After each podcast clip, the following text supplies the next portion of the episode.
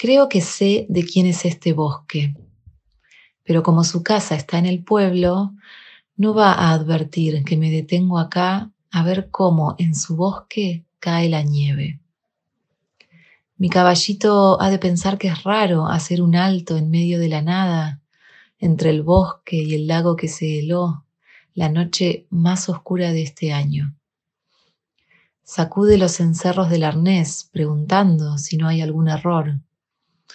Fuera de eso, únicamente se oye el viento suave y la mullida nieve.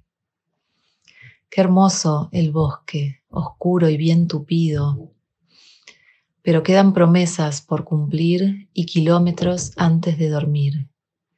Y kilómetros antes de dormir.